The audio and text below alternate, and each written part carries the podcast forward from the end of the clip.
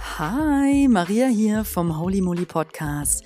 Ich habe es letzten Sonntag schon angekündigt. Das ist Teil 2 der Folge Drei Dinge, die an einem Menschen schön sind. Letzte Woche ging es darum, äh, um echte authentische Freundlichkeit und Präsenz und in dieser und um ähm, in den Punkt 2 ging es schon darum, ein offenes Herz, woran erkennt man es und woran erkennt man ein verschlossenes. Und ja, hier rede ich jetzt direkt weiter. Wie kann man sein Herz öffnen? Und dann geht es in den letzten finalen größeren Punkt, Punkt 3. Eine sehr spannende Folge. Ich habe es schon letzte Woche angekündigt, die mir sehr am Herzen liegt, denn es geht auch um deine Eltern und es kann ehrlich gesagt nie schaden, da hinzuschauen Warum verhältst du dich heute so und so, weil du Dinge so und so in der Kindheit schon erfahren und gemacht hast? Ich finde solche Schlüsselerfahrungen immer Gold wert und mega, mega gut. Insofern viel Spaß. Ich wünsche dir einige Schlüsselerfahrungen, vielleicht sogar durch diese Folge. Lass dir gut gehen. Viel Spaß. Bleib dran. Bis gleich.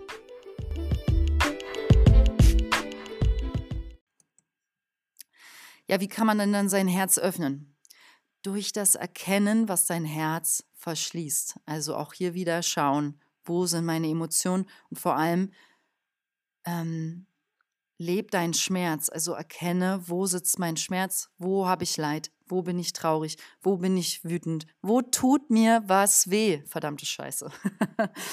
ja, also es braucht einfach diesen Saft im Leben, dieses starke auch mal da reinzugehen.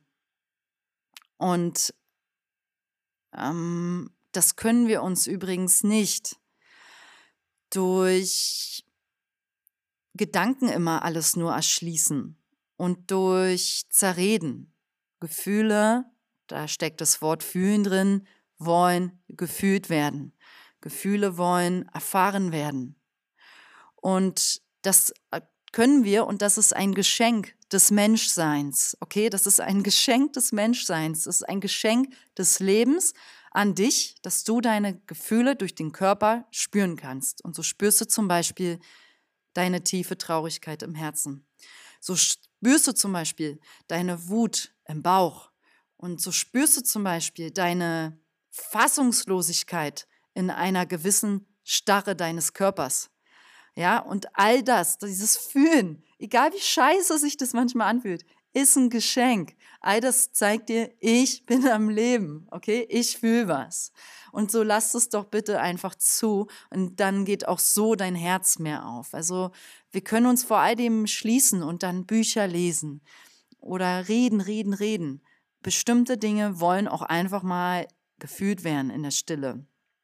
Äh, ich hatte gestern eine Klientin und da war dann so ein bisschen das Thema, ähm, Partner und zum Beispiel habe ich dann zu ihr gesagt, sagt an einem gewissen Punkt, weil sie hat, glaube ich, eine tolle Partnerschaft mit dem, einem Partner, mit dem sie ganz viel reden kann. Und ja, übrigens, der Austausch ist sehr wichtig in einer Partnerschaft.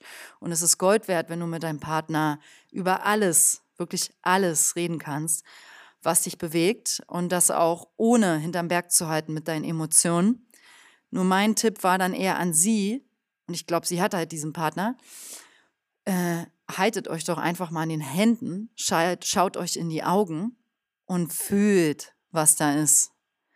Und lass auch mal dein Gefühl, wenn es dir scheiße ist, geh da mal hin zu deinem Partner und lass ihn mal so einfach fühlen, wenn er dich anschaut, was bei dir abgeht.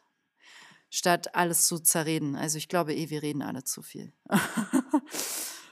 äh, was ironisch ist, weil ich hier gerade einen Podcast mache, wo ich euch sehr viel, sehr viel erzähle.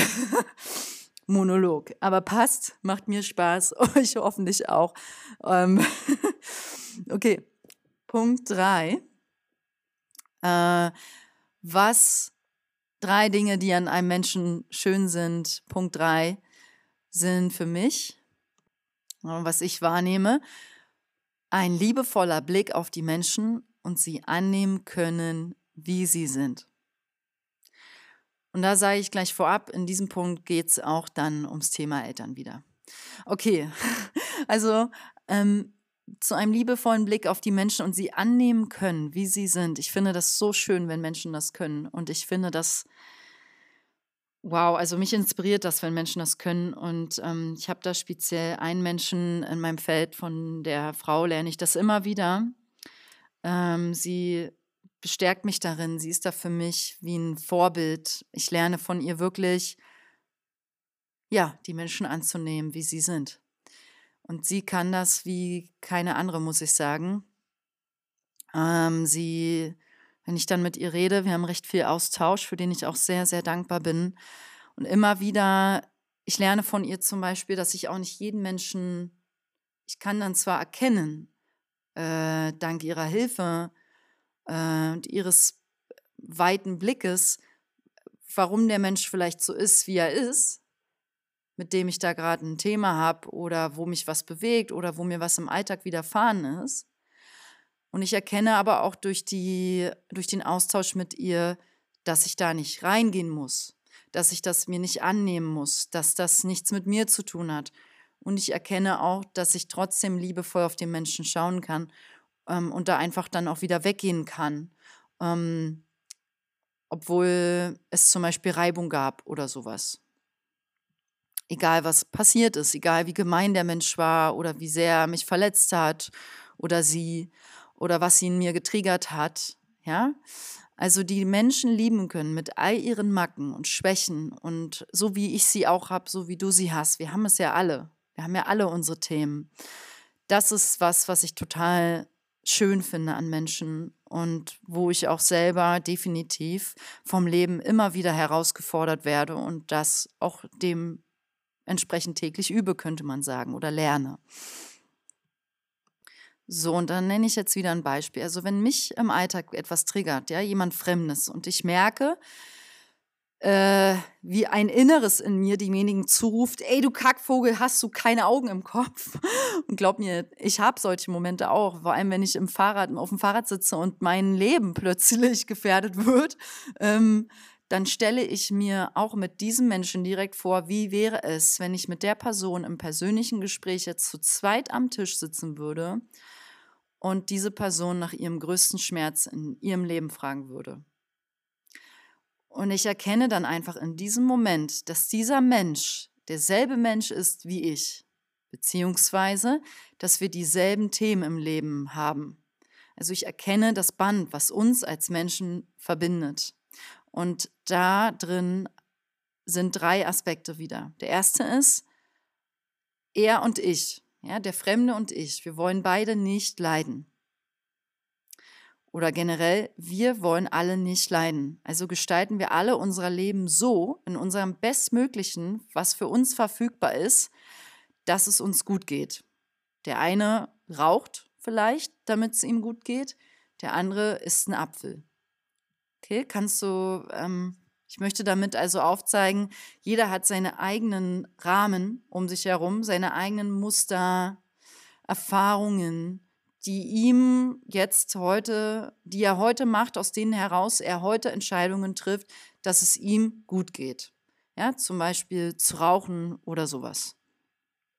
Ich nenne dieses Raucherthema nur, weil man allgemein sagt, Rauchen ist nicht gut. Ja klar, aber wenn jemand rauch, gerne raucht, dann macht er das, weil es ihm damit gut geht. Und dann hat er einfach in dem Moment nichts anderes äh, gefunden, noch nicht, äh, womit es ihm besser geht. Und ähm, oder das Thema dahinter, war, was ihm eigentlich schlecht fühlen lässt im Leben, noch nicht äh, äh aufgearbeitet, sage ich jetzt mal so. Und so sind, hat jeder von uns bestimmte Muster, Verhaltensweisen, damit es uns gut geht, damit wir nicht leiden. Ich mache, damit ich nicht leide, damit es mir gut geht, Yoga äh, und tausend andere Dinge.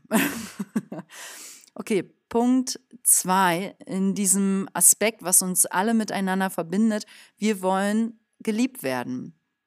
Und deswegen entwickeln wir alle unsere eigenen Muster schon direkt als Kind, die uns das Gefühl geben, geliebt zu werden. Zum Beispiel, da sind wir jetzt bei den Eltern, wenn du gelernt hast, dass du am meisten Aufmerksamkeit und Zuwendung von deinen Eltern bekommst, wenn es dir schlecht geht oder du krank bist, dann kann das durchaus ein Muster sein, was du heute in dir trägst, weil du ja die Erfahrung gemacht hast, aha, ich leide, also werde ich geliebt.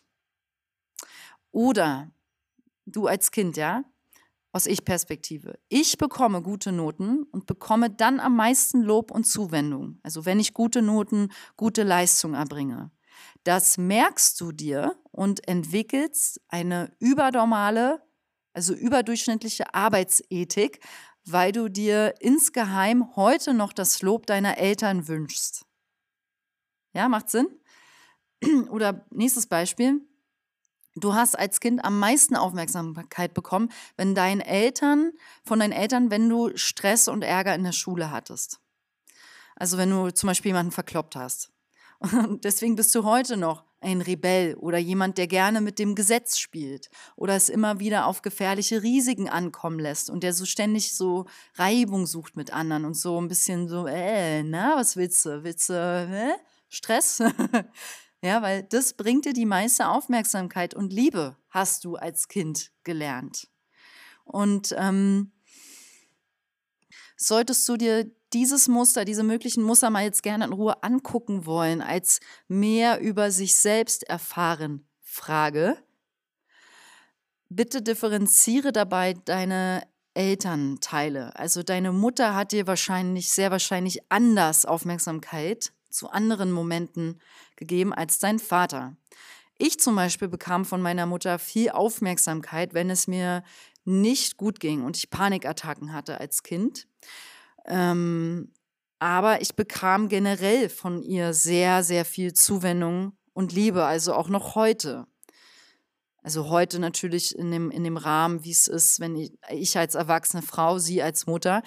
Und ähm, war als Kind generell sehr viel Zuwendung von meiner Mutter erfahren. Und man könnte auch sagen, dass ich mich für die Liebe meiner Mutter nie anstrengen musste. Also sie war immer bedingungslos da und ich fühlte mich von meiner Mutter auch immer geliebt. Und daraus kann sich bei manchen Menschen auch tatsächlich ein Muster entwickeln von wegen, meine Eltern haben immer alles gegeben, ohne dass ich etwas tun musste, dass ich etwas machen oder leisten musste. Ich habe alles bekommen, Liebe und Zuwendung.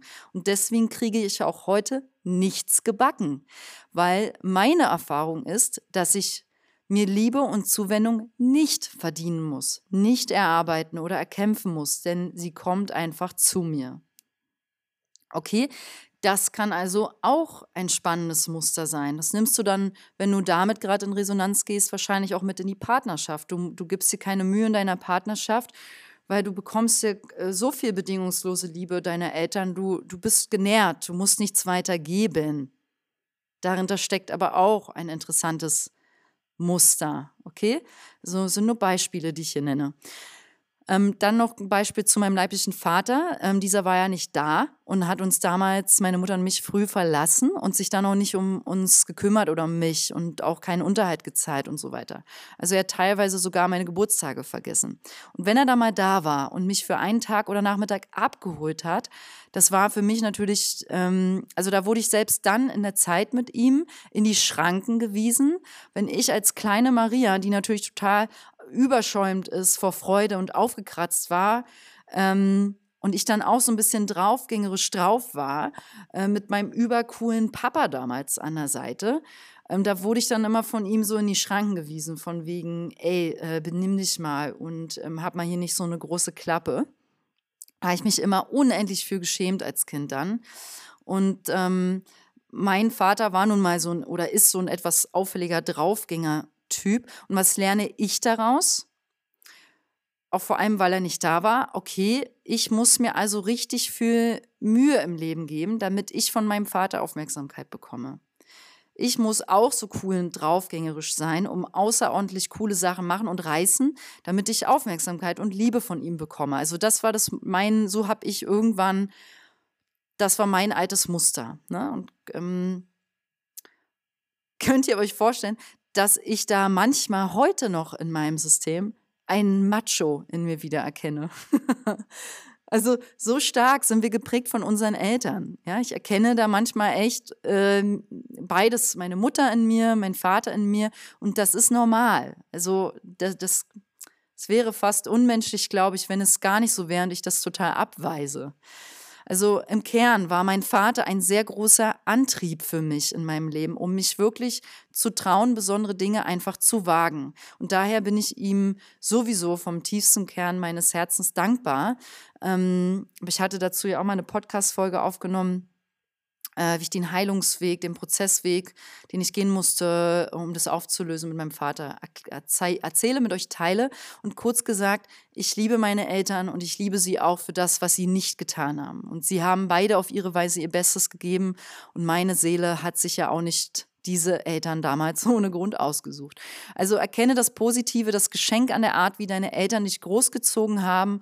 Und wenn das für dich unvorstellbar ist und, du, und das einfach nicht geht, weil du reinen Hass empfindest für einen Elternteil oder Wut ähm, und dein Ärger schon seit Jahren sogar in so eine, pff, ist mir total egal, der, der Mensch, ja, deinen Vater meinetwegen, dann da reinpackst, dann ist es an der Zeit, da mal reinzugehen. Beziehungsweise, äh, also zum Beispiel durch Aufstellungsarbeit, durch Familienstellen. Weil da lernst du dich und deine Emotionen dann wirklich mal wahrhaftig kennen. Und das verspreche ich dir mit Brief und Segel. Da findet dann Heilung statt. Wenn ihr dazu einen Tipp wollt, mailt mich gerne an an holymolyyoga.web.de. Also Fazit zu diesem Punkt, wir machen alle dasselbe durch und Schmerz fühlt sich für uns alle gleich an und Liebe auch.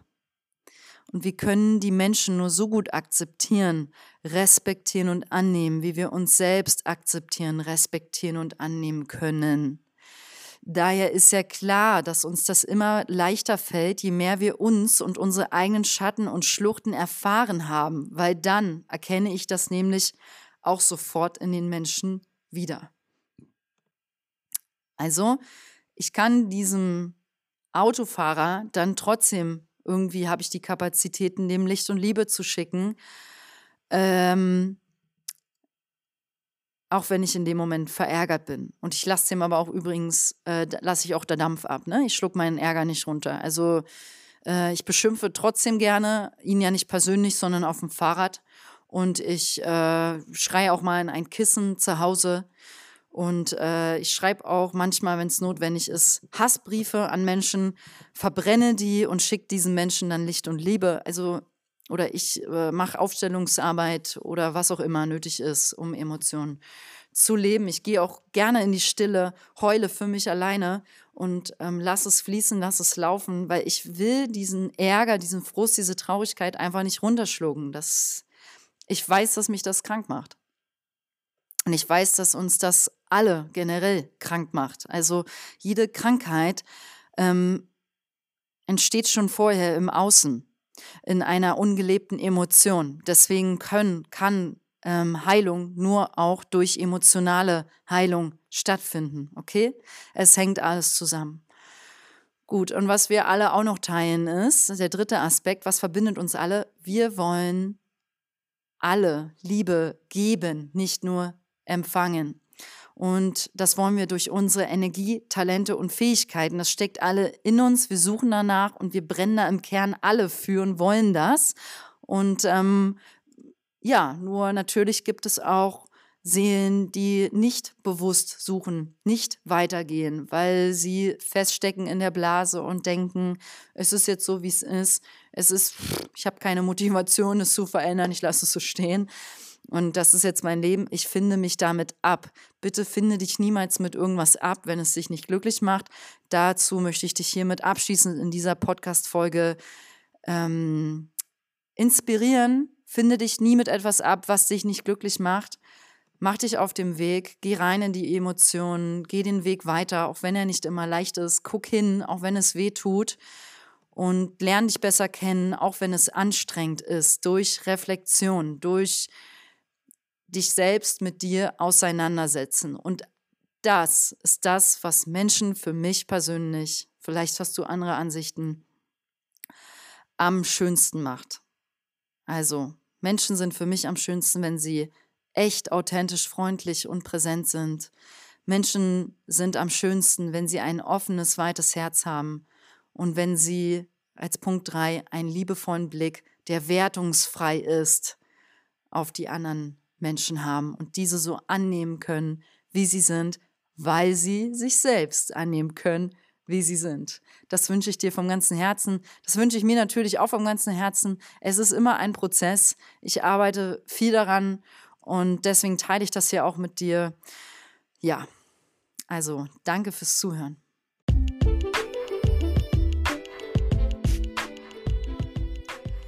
Ja, ich hoffe, diese letzten beiden Teile haben dir Freude gemacht im Herzen und du konntest für dich vielleicht einige interessante hm, Schlüsselmomente erfahren oder Erkenntnisse sammeln zum Thema drei Dinge, die an einem Menschen schön sind. Wir sind im Kern alle schön von innen. Ich glaube das. Ich glaube so fest. Ich sehe es. Dieses Licht in jedem Kern. Es ist in uns.